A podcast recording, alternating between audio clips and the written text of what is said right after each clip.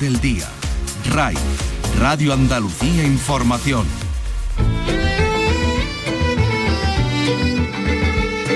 En RAI, Andalucía es cultura. Con Vicky Román. Buenas tardes. La actriz Penélope Cruz ha sido distinguida con el Premio Nacional de Cinematografía de este año y que concede el Ministerio de Cultura. Se le premia por los últimos éxitos del 2021, que le deparó, recordamos, su cuarta nominación al Oscar, contando como cuentan su haber con uno de ellos. Premiada también por una trayectoria que es, dice el jurado, un legado que enriquece el patrimonio cultural español y del patrimonio cultural, el que guarda nuestros museos, se va a ocupar el Congreso de Museos que se va a celebrar en Málaga a finales de mes y que hoy se ha presentado allí. Un congreso en el que van a participar responsables de museos de 25 países para hablar de los cambios en la gestión cultural y turística que traen aparejadas las nuevas tecnologías.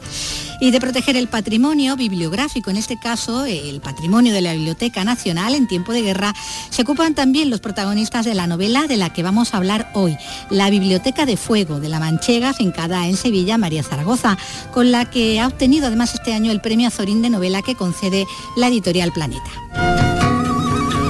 Y vamos a tener también música y muy buena con el cantante Dani Llamas al hilo de su nuevo disco del que habla con Carlos López. Buenas tardes. Buenas tardes. Es el segundo en español tras su etapa en inglés. El músico jerezano continúa investigando las posibilidades del rock con base flamenca en su A Fuego, un disco que presentará en directo la próxima Bienal de Sevilla. Y nosotros vamos a adelantar aquí. Y de ello y de cine clásico y de algunos festivales que ya empiezan por Andalucía en el mes de junio, nos ocupamos ya en este espacio que dirige Miguel Alba y que produce Ray Angosto. En RAI, Andalucía es cultura, con Vicky Román.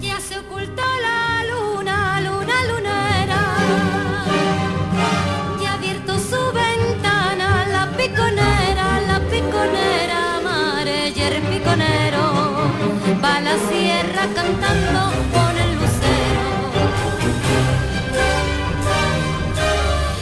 Es la actriz Penélope Cruz que, como decimos, ha ganado el Premio Nacional de Cinematografía de, este año. El jurado valora que es una actriz icónica cuyo brillante legado enriquece el patrimonio cultural español. Reconoce los éxitos que cosechó el año anterior, eh, que se unen a todos los recogidos en una trayectoria excepcional. Recordamos que se alzó el año pasado como la primera actriz española que ganaba la Copa Volpi en el Festival de Venecia. Tuvo también su cuarta candidatura a los Oscar con Madres Paralelas, lo que la convierte ya la actriz española más nominada de la historia, además de haber sido bueno, la primera que se llevó la estatuilla como actriz de reparto en aquel Vicky Cristina Barcelona. Fue uno de sus primeros éxitos internacionales, de los más sonados, de la actriz de Alcobendas, que el jurado califica también como una de las cabezas visibles de una generación, la de los años 90, que supuso toda una renovación del cine español, participando en muchas de las películas emblemáticas y aclamadas internacionalmente. Bueno, recordamos, por ejemplo, Jamón Jamón, eh, Belle Époque, la, la Celestina, El amor perjudica seriamente la salud, los Abre ojos. los ojos, La niña de tus ojos, uh -huh. que estábamos escuchando precisamente ahí haciendo de, eh, de Macarena de, del Río. Eh, bueno, hasta que llegó a Almodóvar también, con sí, en claro. esos años Carne Trémula, ¿no? Todo sobre mi madre, madre. Eh, todo eso antes de que llegara, bueno, ese gran éxito también internacional que sería para ella volver. ¿Me pone dos kilos más? Muy bien. ¿A cómo tiene las patatas? Las patatas tenemos 4 kilos, 1,60. ¿Me pones 8 kilos? Muy bien. Ese personaje de, de Raimunda, que hacer ¿no? una cena para 30. sí, sí, una cena para 30, sí. Que estaban rodando una película, por cierto, cine dentro de, del cine. Eh, bueno, toda esa carrera internacional de la mano de, de, Almodóvar hasta esas madres paralelas, ¿no? Que la tenía en las puertas de nuevo de, del Oscar este pasado año. Y bueno, ese salto internacional que daría a partir de películas, bueno, como Vanilla Sky, ¿no?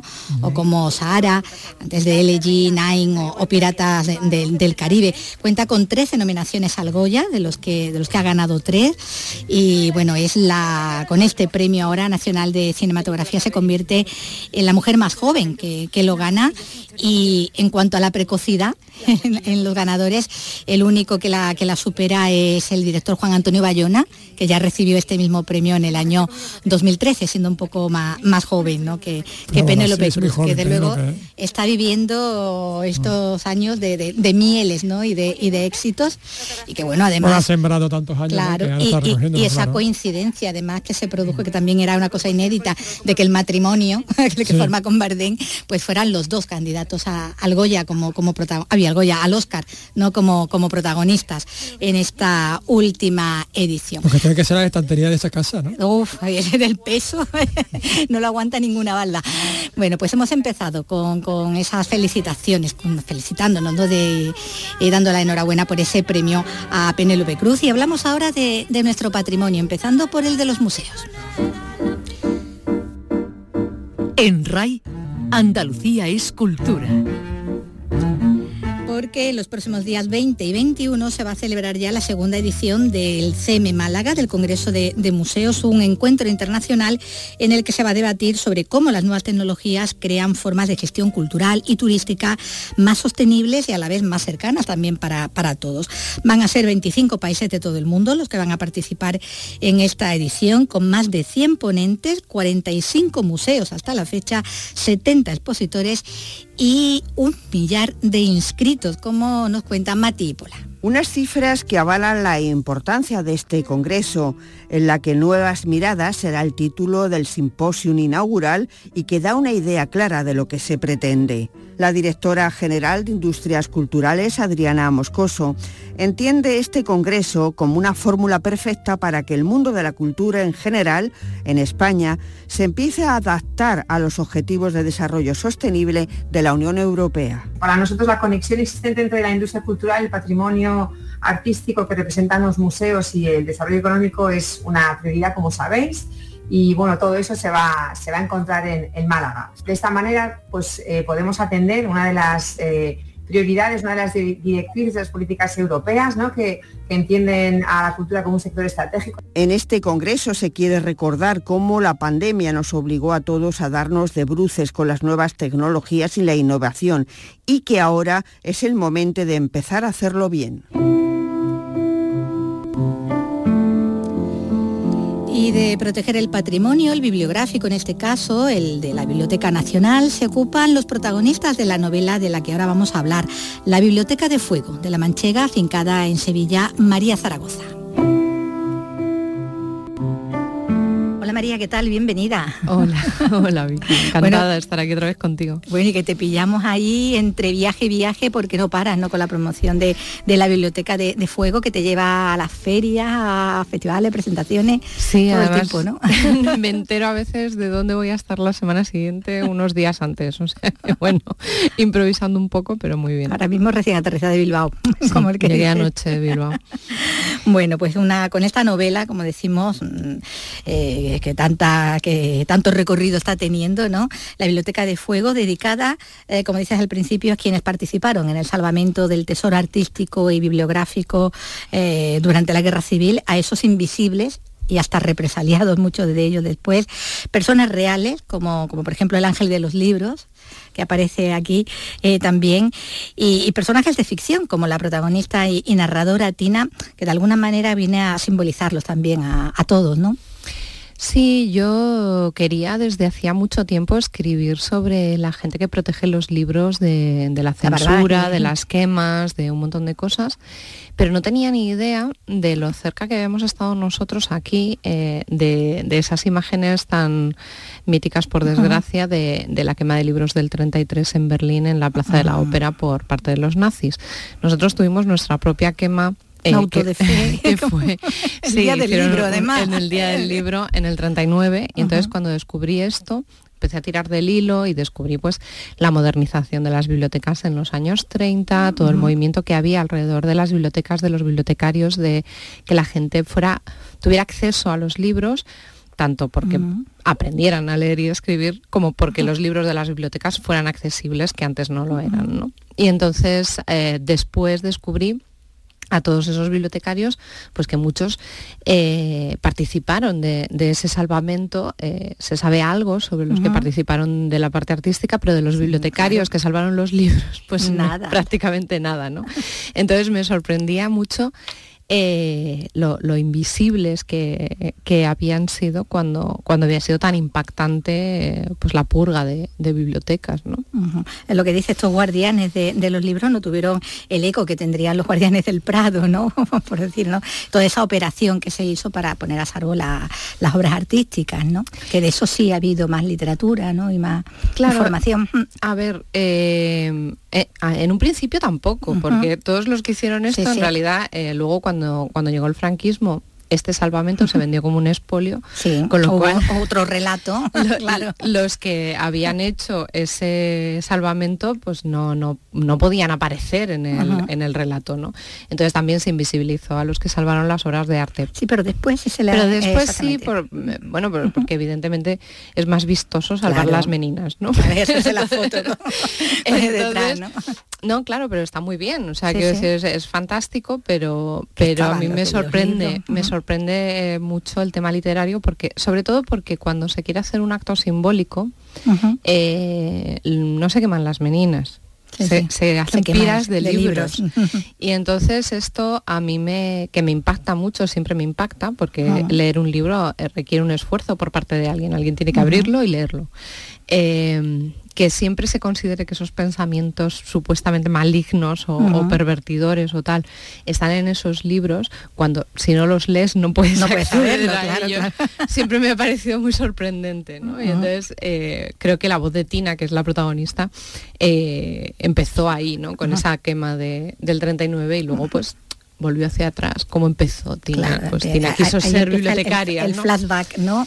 que nos lleva a comienzo de, los años 30, incluso antes de que, de que llegue a Madrid para, para cumplir ese sueño de ser bibliotecaria, cuando constata por primera vez eh, algo que le sorprende y es que no todo el mundo sabe leer, ¿no? Eso le, despierta también la conciencia social, aunque en ese momento no sea activista, ¿no? No haga nada, claro, es, todavía por remediarlo, ¿no? Claro, ella, ella lo ha tenido bien, fácil porque, porque ha sido una niña bien, pero por otro lado en un sentido social lo ha tenido difícil, pues porque ha estudiado en casa, eh, prácticamente no se ha relacionado con gente de su edad, entonces la medida del mundo que tiene es egoísta, o sea, lo único que conoce es lo que de lo que, ella, se ha rodeado. claro. Entonces, eh, claro, de repente se encuentra con la realidad de, España en 1930, que era que, pues, que la mitad de la población no, sabía leer y escribir. Eh, y es más, que había mucha gente de la misma clase social que ella, que consideraba que para qué porque nunca iban a poder medrar, ¿no? O sea, ¿para qué les vas a dar acceso a unos conocimientos que nunca van a poder utilizar? Mejor, claro. que sean felices en la ignorancia. que, que, es una posición muy soberbia, pero disfrazada de protección, ¿no? que es paternalista total, sí, sí, sí, sí. que son como las que más rabia dan. sí, sí. Bueno, va, ella, hablábamos antes, ¿no? Que aquí aparecen, bueno, muchos personajes reales, ahí están también María Alejárraga, está Hildegard y, su madre, otras muchas mujeres destacadas también en esos comienzos de los años 30, eh, cuando la protagonista, decimos, llega, llega a Madrid, porque sus primeros contactos con, los libros allí, en Madrid va a ser a través del Liceo Femenino y de la Biblioteca de la Residencia de, Señoritas, formando parte de esa efervescente comunidad de, mujeres eh, literatas, intelectuales.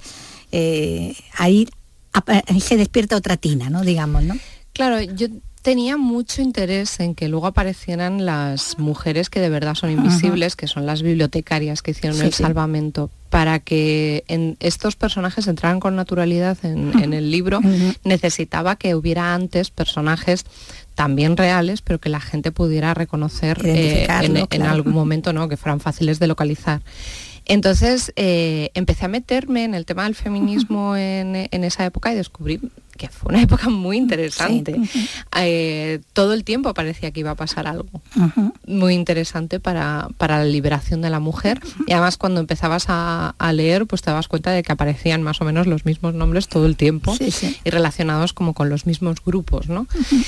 Y, esto a mí me, siempre me ha interesado mucho, la, comunidad entre mujeres, creo que no está muy bien reflejada en la historia de la literatura, la amistad entre mujeres y, y, me parece importante, o sea, de hecho la Biblioteca de Fuego también es una historia de amistad entre mujeres. sí, sí, lo vamos a y, y, sobre todo es como, bueno, cuando las mujeres nos hacemos amigas, no solo nos juntamos a hablar de hombres, también hablamos de otras cosas. Y en este caso, pues también hablan de feminismo, de política, de literatura, están en todas las tertulias, ¿no?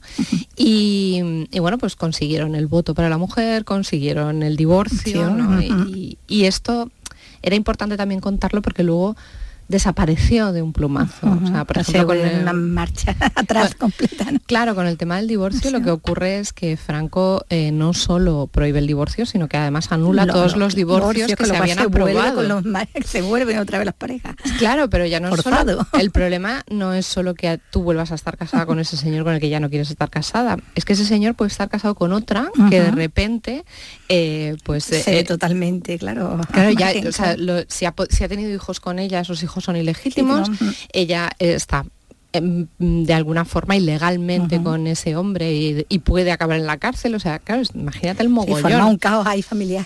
claro, pero, pero y además siempre saliendo perdiendo, la mujer. Si a alguno le toca es la pareja, es, a ella, ¿no? Está ese, ese mundo, como decimos, eh, intelectual, una parte eh, también laboral, porque estamos hablando, como dice, ¿no? de las archiveras, de las bibliotecarias, y está luego ese otro mundo más doméstico, ¿no? en el que se desenvuelve Tina, que es el de la pensión de, sus días, ¿no? Esa pensión en lo, bueno, lo que sería la Gran Vía, ¿no? Colmena, no, bueno, está, está el, a ver, ¿cómo te digo yo? Detrás, es que está justo detrás, esta calle de, la Casa de las Siete Chimeneas, que aparece en el, liceo, sí. que en aquella época pues estaba también el Circo Price, en esa plaza y tal. Y, bueno, pues claro, a mí Ahí con todos esos personajes masculinos, esos ancianos, que también simbolizan también. Claro, porque a mí me interesa Una época, mucho, ¿no? Sí, me interesa mucho la gente mayor. O sea, yo creo que, la gente mayor tampoco está representada en, en la ficción bien, ¿no? O sea, da la sensación de que cuando aparece alguien mayor en la ficción eh, es como si hubiera dejado de vivir, como si fuera un mueble, ¿no? no tuviera ahí como un elemento más del mobiliario. no, tuviera intereses, no tuviera eh, aspiraciones, no tuviera, no les gustaran ciertas cosas y otras no, o, no tuvieran ganas de hacer cosas. ¿no? Entonces, y aquí sí hay mucho. Claro, estos señores, bueno, pues tienen sus historias, ellos están muy anclados en, en, muchos sentidos, algunos de ellos, en, en el pasado. claro pues eh, colonial, por ejemplo, ¿no? Pero otro germanófilo. Claro, y luego pues hay otro profesor, otro que ha sido profesor y que es un señor pues más eh, moderno, ¿no? es, más culto, aparte pues es vegetariano. y esperantista. y, bueno, y le gusta el teatro, y es otro tipo de señor, ¿no? Pero, pero bueno, pues por alguna razón cada uno de ellos se ha quedado solo y han acabado todos viviendo en la Y formando una, una, comunidad, ¿no? Sí, claro, porque las familias al final se forman no solo también, eh, o sea, no solo sanguíneamente, sino también a veces pues por, circunstancias de la vida, con, quien te acabas rodeando.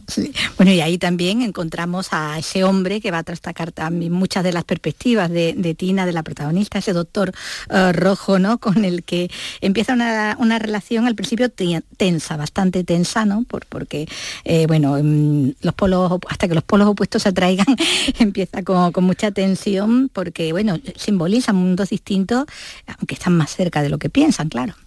Claro, porque en el fondo eh, él pues es un salido de ninguna parte con bastante rencor social que, es, al que le está costando mucho trabajo ascender socialmente porque él, está estudiando medicina, va a ser médico y bueno, y, la tía que no le viene todo hecho, claro. No, claro, la tía Paca le ha echado un cable, porque si no hubiera sido imposible. Sale de ningún sitio en una época en la que todo el mundo sale de algún sitio o tiene que... O tiene padrinos, o tiene, claro. Es dificilísimo, ¿no? Y ella en el fondo, pues eso es una niña vieja que no se ha enterado de nada durante muchísimos años. Entonces, eh, no, es consciente de, la realidad de, Carlos, que es eh, este chico, ni, ni él tampoco eh, sabe al principio apreciar que ella no es que no quiera saber, sino que no ha tenido oportunidad, de, estar en el mundo. ¿no? Entonces, claro, pues al principio esto es un, es, es absolutamente imposible, claro. Pero, pero poco a poco eh, descubren que, en el fondo los dos tienen bastante, o sea, tienen un interés en común que es el salvar. El salvavidas, ella salva la historia. Y, y, entonces, bueno, digamos que él salva lo urgente y ella salva lo importante. Lo importante, sí, la diferencia entre una cosa y otra que se, que se señala ¿no? en algún momento de, de, la novela que cuenta de un modo, bueno, pues muy realista, ¿no? La guerra, la, la posguerra, las miserias de uno y, y otro bando, eh, los grandes actos de esos seres anónimos, invisibles, ¿no? Que decimos, eh, está mm, ese, ese, esfuerzo, ¿no? Que hacen por, por, poner a salvo el patrimonio cultural, eh, pero también tiene la novela esa parte, ese toque fantástico, donde tú te, te, sientes tan cómoda y que tanto te, te gusta, bueno, con algún fantasma que otro, con esas sesiones espiritistas por la que aparece hasta el poeta Fernando Villalón, ¿no? Mm. Y, y, con una trama en torno, pues eso, a una biblioteca invisible, a una serie de, de misiones que hay que, que, cumplir, donde las identidades están hasta, hasta ocultas y esa biblioteca secreta donde eh, proteger de verdad y ocultarnos esos libros de, del expolio de, o de la quema, ¿no? Eh, y que ya te, te, relaciona más, por ejemplo, eh, con otras obras tuyas como La Avenida de la Luz, ¿no? Donde estamos viendo que, que, están esos dos.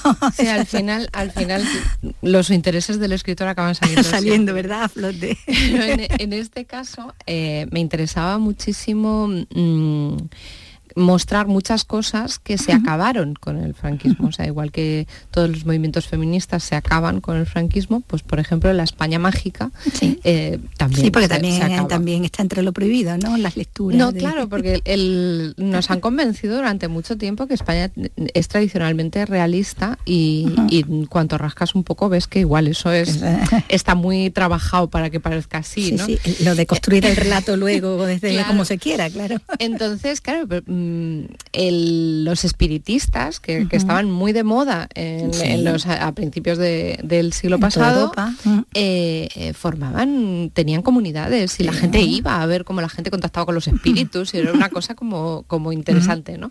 Eh, entonces, cuando llega el franquismo, aparte de que muchos de los espiritistas eran católicos y habían apoyado el golpe y de repente se encontraron sí. con que Franco los prohibió, bueno, que eso prohibía. debió ser un shock, un shock.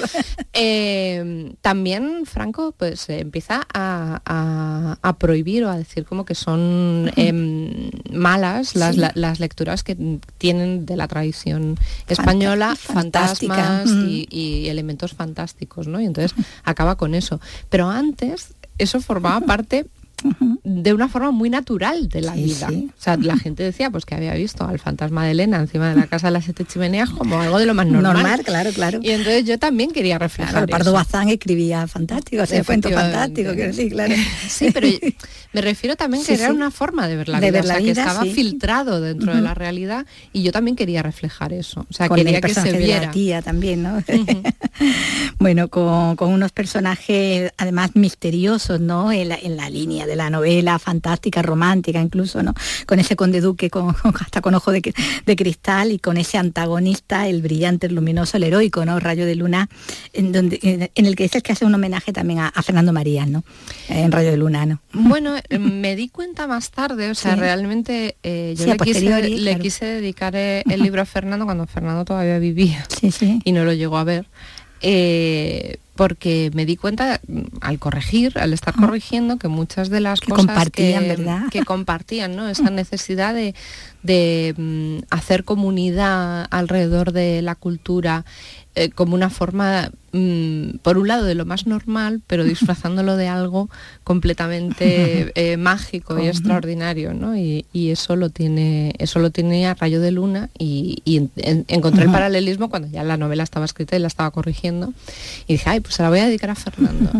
Y bueno, pues Fernando falleció sí, antes de poder verla publicada, con lo cual nunca supo que yo, que yo le había dedicado la novela. O sea, quiero decir, no quise hacerle un homenaje a Fernando en el, en el en personaje. El momento de, de, de contarlo. Pero sí, después. me di cuenta de que el personaje reflejaba muchas cosas de Fernando des, después, ¿no? A veces uh -huh. cuando escribimos no nos damos cuenta de lo que, de lo que estamos haciendo o de dónde hay algunos pequeños detalles que, que, surgen, ¿no? O sea, no es que el personaje esté inspirado en Fernando para nada. Sí, sí, pero que pero tiene sí tiene algunas cosas que de repente cuando que lo leo digo, de él, ¿no? claro. Claro. Ahí eh, te inspirabas. Me he dado cuenta de que de que ahí está muchas veces el espíritu de lo que de lo que él, bueno, él hizo Los hijos de Mary Shelley, pues eh, eh, Rayo de Luna hizo la biblioteca invisible. Sí, sí.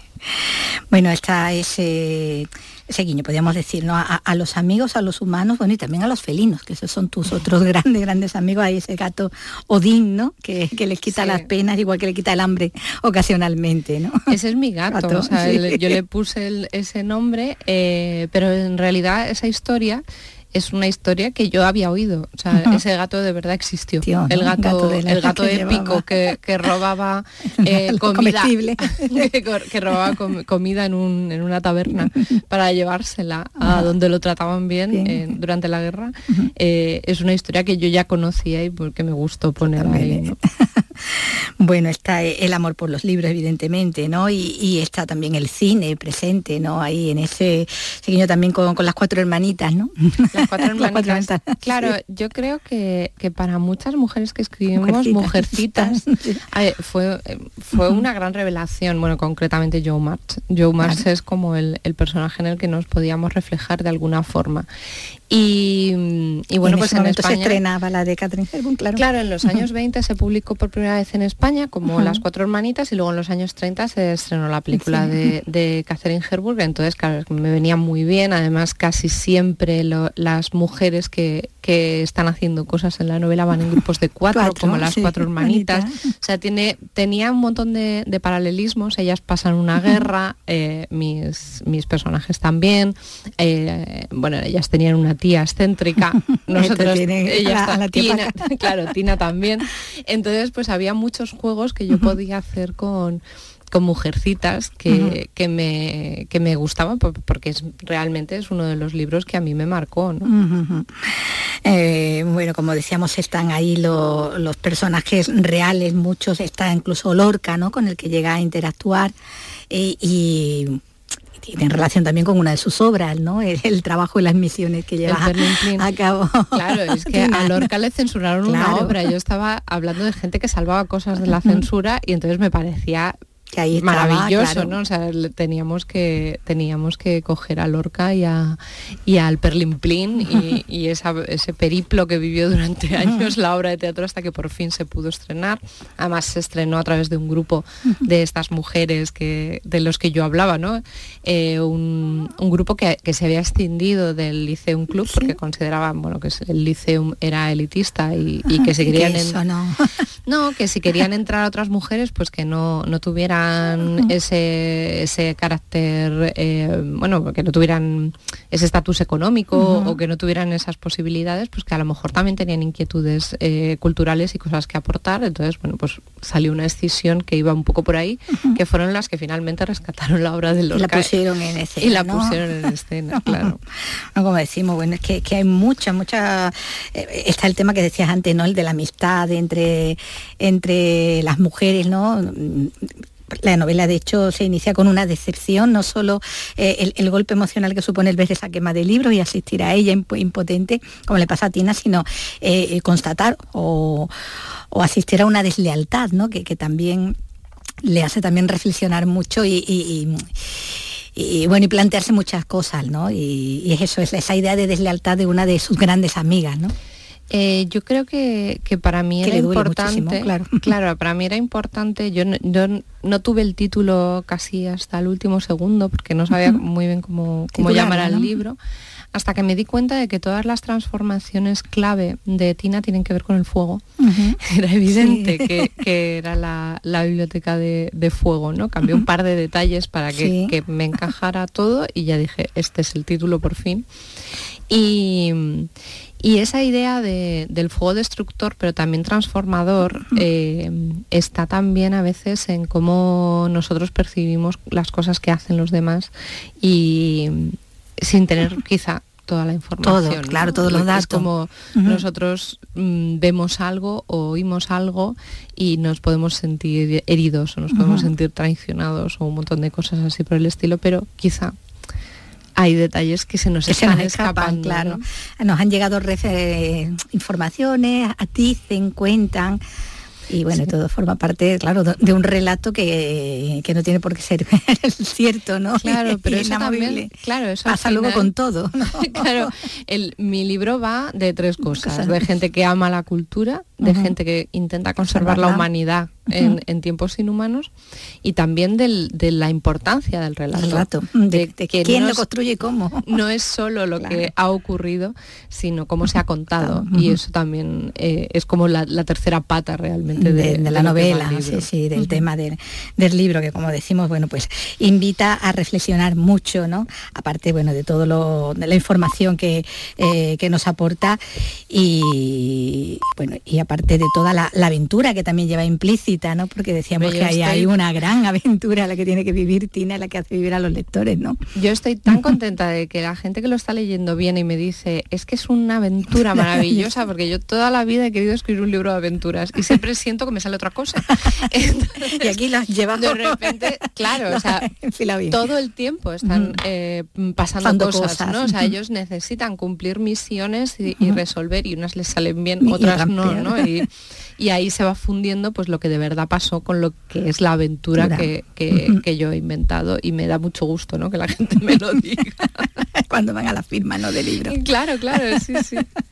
Bueno, un libro que se disfruta mucho, la Biblioteca de, Fuego, con el que eh, recordamos que María Zaragoza ha ganado este año el premio Azorín de novela que concede Planeta, que en Alicante, ¿no? Se, le concede en Alicante y que bueno, y que tantas satisfacciones pues le está, le está deparando, eh, está haciendo, está acaparando muchísimo, muchísimo protagonismo en los, medios que se dedican también a, los libros, lo cual bueno es un libro de amor por los libros, entonces a la, gente que ama los, libros, pues obviamente lo con el mayor, cariño, el mayor cariño. Y bueno, que nos ha traído hoy también eh, al programa. Pues muchísimas gracias María y felicidades de nuevo. Muchísimas gracias a ti Vicky, gracias. En RAI, Andalucía es cultura, con Vicky Román.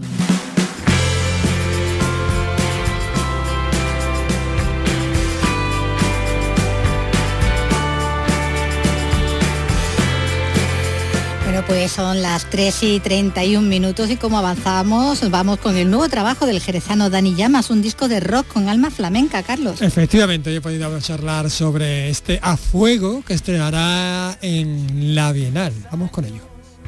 Hay un hilo invisible de ritmo y rabia entre Jerez y California, entre Sevilla y Londres y entre el punk y el cante por derecho. Ese camino de ida y vuelta es el que ha recorrido Dani Llamas. Ya nos avisó con la verdad y ahora nos vuelve a golpear con a fuego, porque antes de que lo dijera Joe Stramer, lo dijo Tío Borrico de Jerez.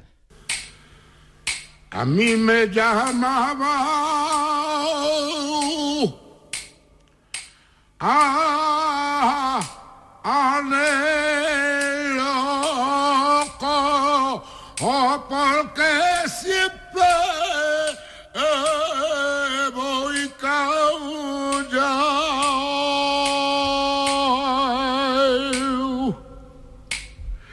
Llamarme a poquito y, y, y,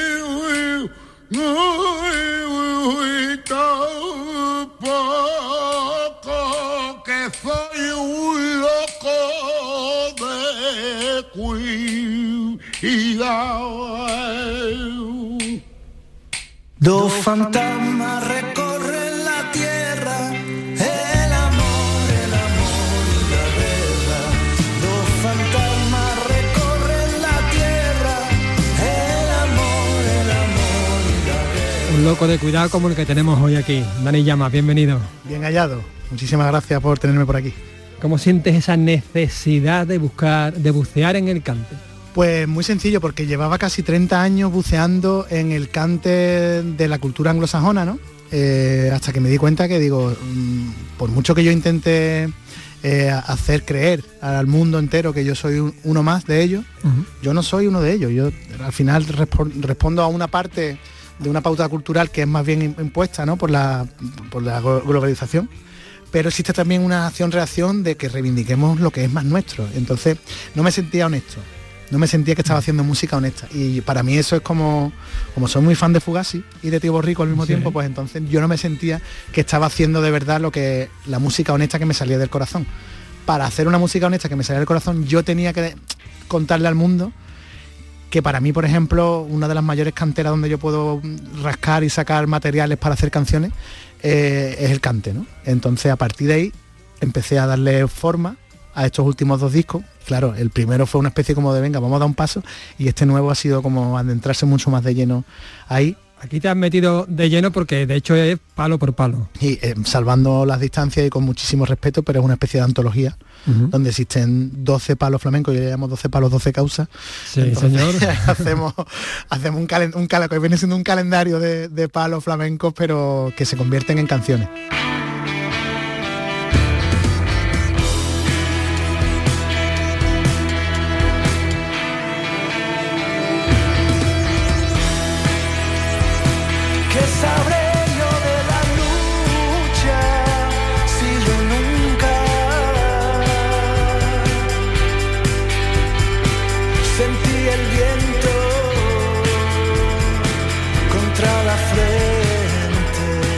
Canciones flamencas tan flamencas que tú de hecho has, has hecho las letras de, de casi todas, menos las tres versiones.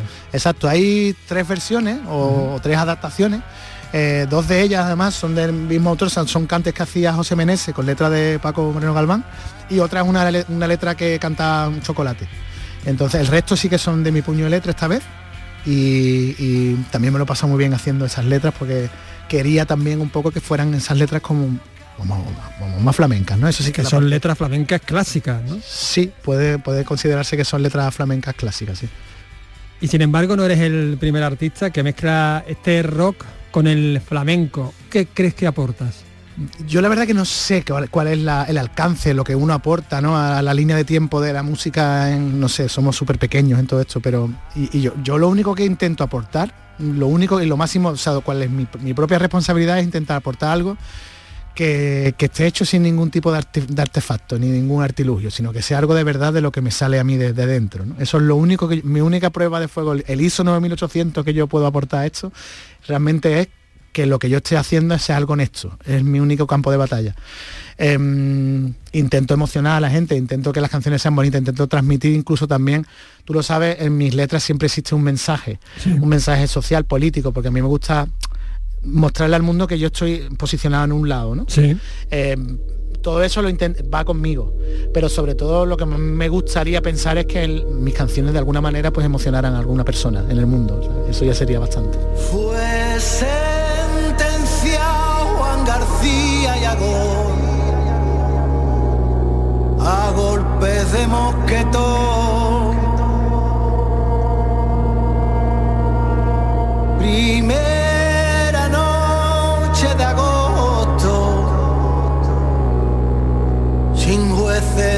Defensor. No era por miedo su llanto, porque, porque llorando salió. Lloraba porque dejaba lo que en su casa dejó.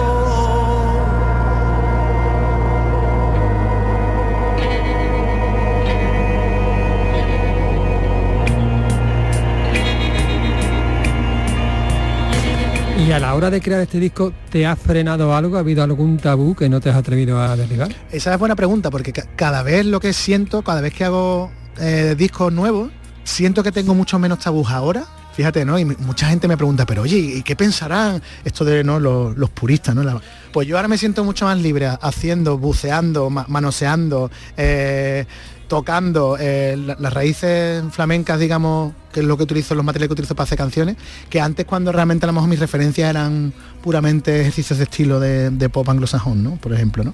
Me siento mucho más libre ahora, mucho menos encorsetado. Entonces, esto también yo creo que al final es algo que yo voy agradeciendo porque voy ampliando miras al mismo tiempo que voy conociendo cosas y me estoy metiendo como en un, en un camino que sí que esta vez yo siento que es un poco mucho más propio, mucho más mío que, que cosas más anteriores.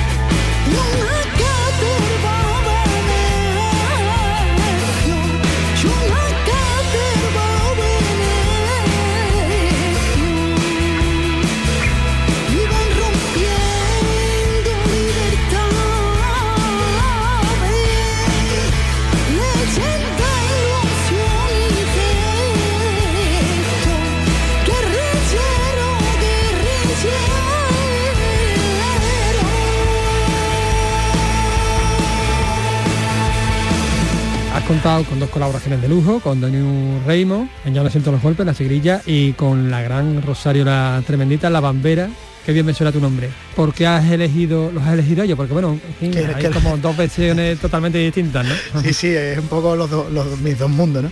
Lo de, lo de Rosario fue una cosa muy chula que surgió aquí en esta casa, en Canal Sur, porque eh, el programa este que hicimos de Al Sur Concierto nos pidieron un- una colaboración con una artista femenina.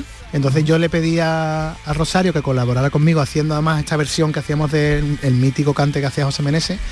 Quedó tan guay esa colaboración aquí en, la sala circular, en, en Al Sur Concierto, que dijimos, aquí ya, Rosario, esto lo tenemos que grabar, esto tenemos que hacerlo. Y entonces cuando fuimos a grabar el disco, le pegué el toque a Rosario y Rosario se vino a Jerez y, estuvimos allí grabando la canción juntos. O sea que eso fue una cosa que surgió antes de grabar el disco y luego lo materializamos en, el disco. En el caso de Ramón es un poco distinto porque Ramón ya también estaba en la verdad. Ramón es como mi compadre. Siempre nos mandamos uno a otro maquetas, cosas que vamos haciendo. Y él se pidió, levantó la mano y dijo, hostia, esta canción es súper...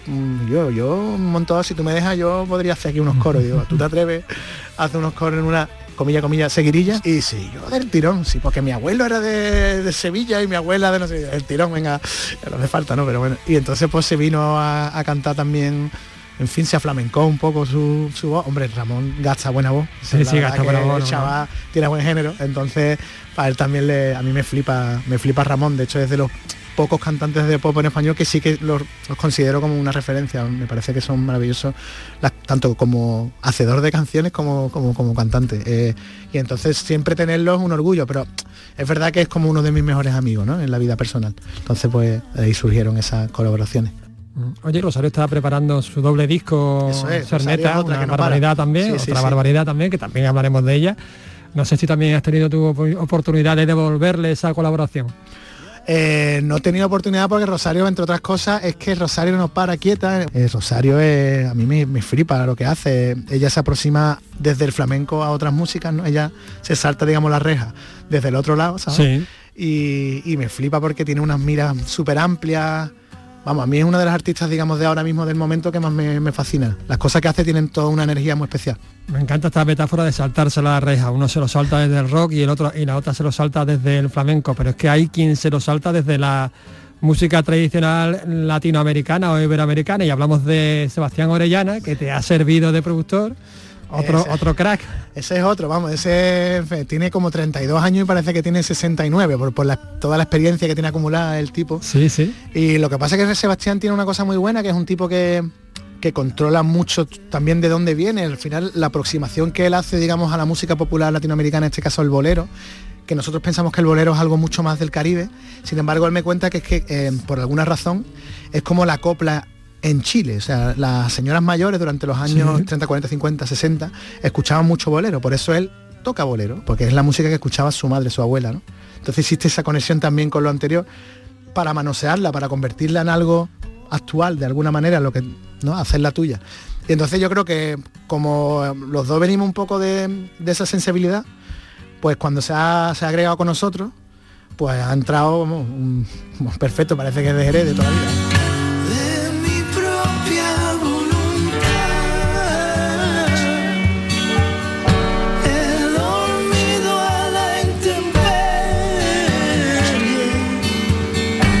La puesta de largo, nada más y nada menos que en la Bienal. Bueno, sí, es fin, un festivalillo que hay por ahí.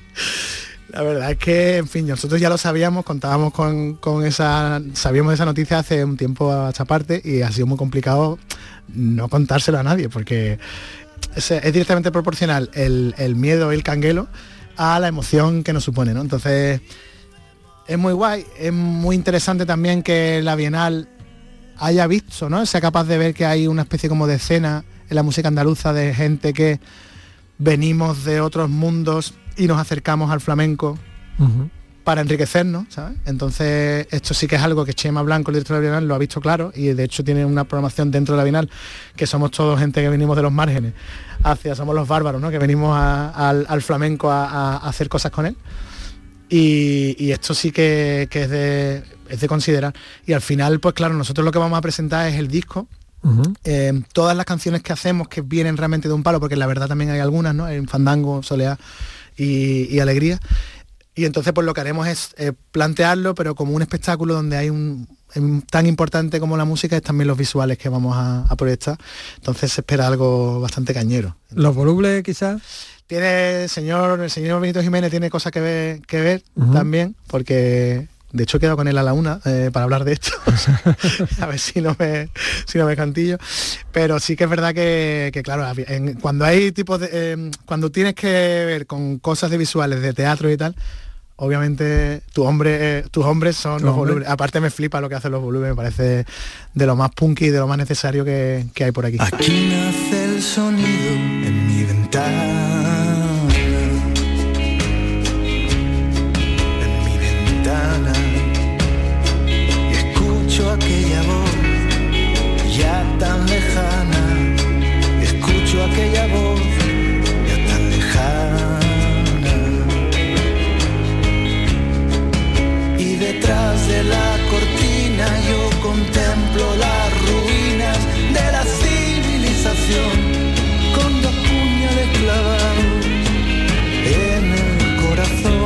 Estos proyectos de los márgenes, estos bárbaros, mm, solo certifica que el flamenco es presente, que no es algo del pasado.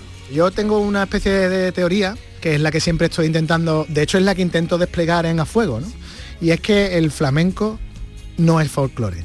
Entendido como que el folclore es una música que está muerta y que se resucita, digamos, cada año, eh, cuando llegan los días señaladitos, ¿no? Por así decirlo, donde tú sacas, digamos, el traje regional, la música regional, la cantas tal como era hace, ¿qué te digo yo? Eh, 300 años y eh, nada, se vuelve a, guardar en el baúl y hasta el año que viene, ¿no? El flamenco, por suerte, no es folclore en ese sentido. El flamenco es otra cosa. El flamenco es otra cosa porque al final el flamenco es una música que yo creo que sigue evolucionando y sobre todo que, que- que el flamenco, incluso el flamenco más, más rancio, más hondo, que a mí es el que más me gusta, las cosas como son, ¿sabes? Nos sirve a mucha gente para hacer canciones actuales.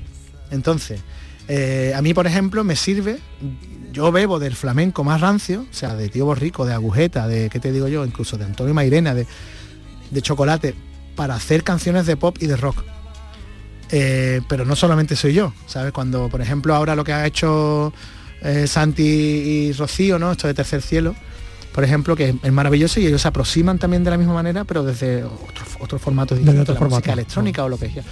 Entonces todo eso, lo- al final lo que está evidenciando es que tú, no es folclore, es que el folclore evoluciona, que, la música sigue viva, que hay distintas aproximaciones, que tiene un poder de creación y transformador y, de, y de- como es una música tan honesta, tan directa, pues mm, yo creo que eso la hace casi casi casi que inmortal, ¿no? O sea, que va a seguir siempre de- pudiéndose camuflar so- con otras músicas, mez- mezclándose, que también como es una música que en realidad, aunque haya mucha gente que intente guardar las llaves de la pureza y tal, todo ese rollo, es una música que en sí es fusión, que no se sabe de dónde viene, ¿sabes? Es lo bueno que tiene el flamenco, es, es mestiza. Que es impuro. Es impuro, es como nosotros, es como. Andalucía, es impura, mestiza, mezcla, eh, tal. Pues claro, al final todo lo que sea la mezcla le va bien.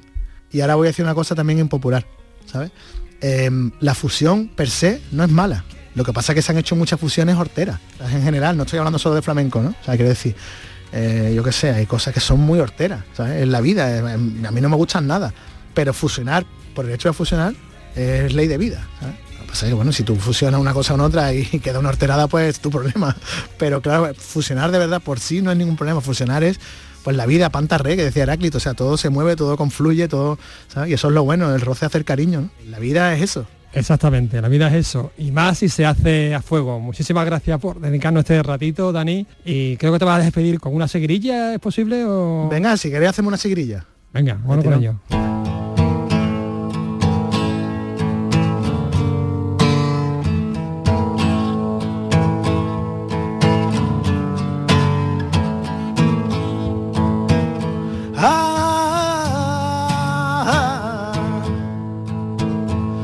Siento los golpes. Eh,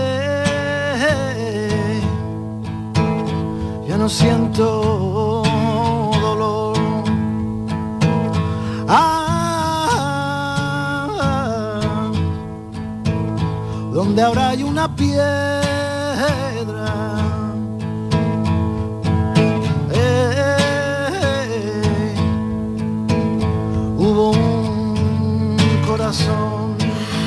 Maravilloso este, este disco de, de Dani Llamas, gracias, gracias Carlos. Y de, la, de la música nos vamos al cine. Porque esta noche también tenemos cine clásico y eh, para hablarnos de ello viene Paco Gómez Falla. Debe usted sentirse como si bailara con su madre. Cállese, me estoy divirtiendo. Yo también. Entonces tranquila, no nos pongamos neuróticos por la edad. Es usted una señora muy sexy. Soy una vieja sexy. Bien, escapémonos y vivamos de su pensión.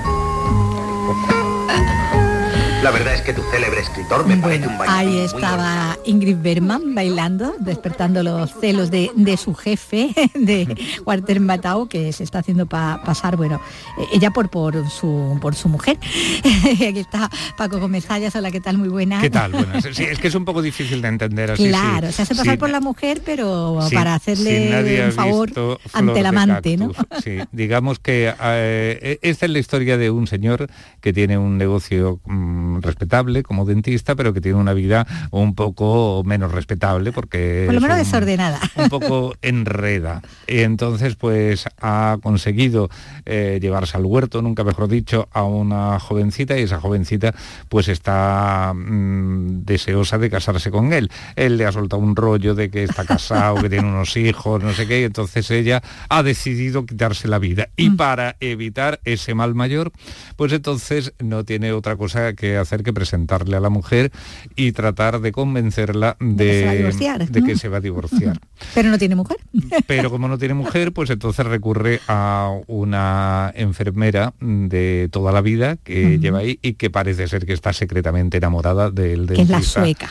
Y entonces, a, a partir de ahí, bueno, esto primero se vio en... bueno, es una comedia de dos, acto- de dos autores franceses de gran éxito, como son Baguillet y Gredy, que desde comienzos de los años 50 ah, ah, trabajan juntos y, bueno, tra- hasta que murieron, claro, trabajaron juntos y se apuntaron numerosos éxitos y además muchas de sus obras pues se estrenaron en muchos países. ¿no? En Estados Unidos, por ejemplo, fue Loren Bacall quien hizo, porque realmente, aunque los que inician la acción y los que, por así decirlo, le dan motor y, y agilidad a la acción sean el dentista y la muchacha joven, la amante, que interpreta a Goldie Hawn y que fue además premiada con, Aquí el, en con la el Oscar. película de fue, fue premiado por, fue, o sea, fue el primer eh, papel cinematográfico de Goldie Hawn y efectivamente eh, ganó el Oscar a la mejor actriz de reparto. Fue un debut de lo sí, mejor, sí. de lo más provechoso.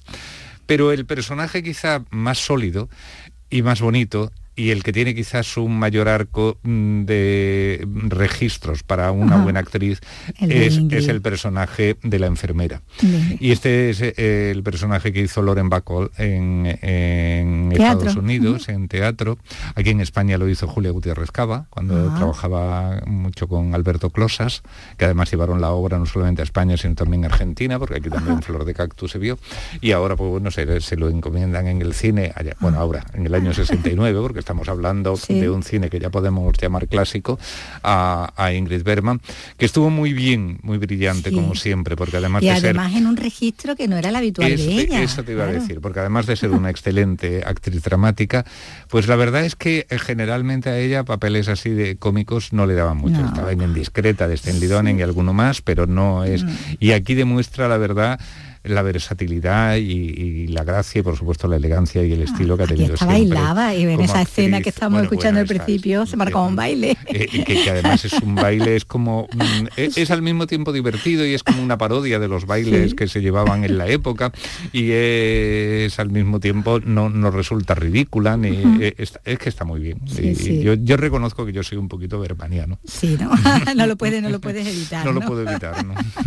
Bueno, el trío está desde luego en, en estado de gracia y como decimos, bueno, Goldie, Goldie Hawn, eh, Mm. bueno, pues no pudo tener un mejor de- Sí. debut, ¿no? Que, que en esta película donde, bueno, es esa joven pispireta, ¿no? Tierna. Es que además parte de un, de un guion muy bueno, donde lo hace el ya por entonces habitual colaborador de Billy Wilder, ¿no? el el Diamond, Diamond, sí. que además estuvieron a punto de, de hacer juntos el de eh, una película eh, el año anterior, que dirigió también curiosamente Gene Sachs, el mismo que dirige Flor de Cactus, y, y era que iban a hacer ellos la adaptación de una comedia de Neil Simon, titulada la, la extraña pareja. Sí, la de la extraña pareja, la que hacen también Walter Matthau y Jan Lemon, ¿no? Y luego llegó esta de Flor de Cactus. Eh, Que podemos ver, como decimos, pues eh, esta Hoy. misma esta misma noche, ¿no? Esta esta comedia antes romántica. de las 11 de la noche. Eh, como decimos, con este trío protagonista con el que vamos a pasar un rato estupendo. Pero bueno, quería adelantar antes de despedirte que mañana también tendremos cine clásico y en este caso, bueno, una, una película que nos lleva hasta el Pacífico, nada menos que, que a Hawái, ¿no?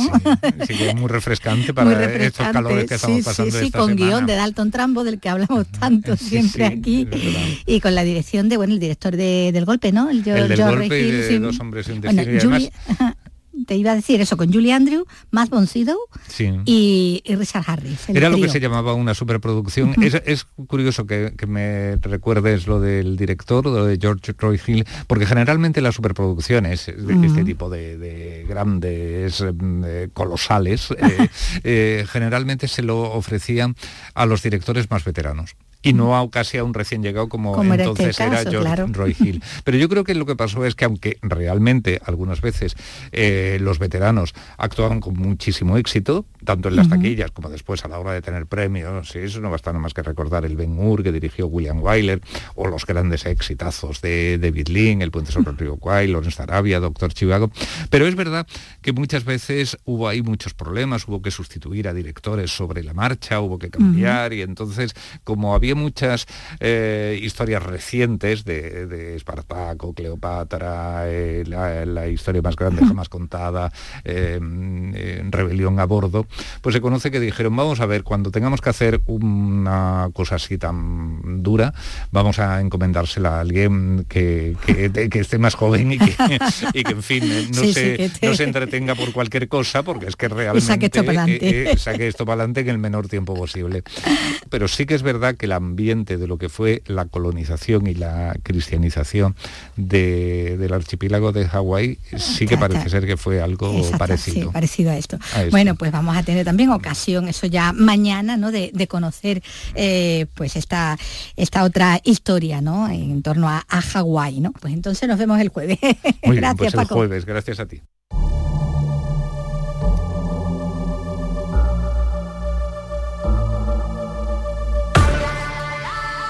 Bueno, pues nos quedamos ya sin tiempo prácticamente para, para mucho más. Hablábamos antes con Dani Llama, ¿no? De la música de la raíz, ¿no? Sí.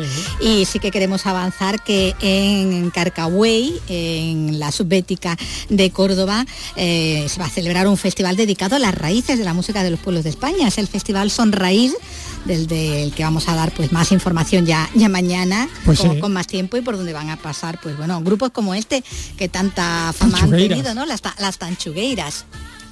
Push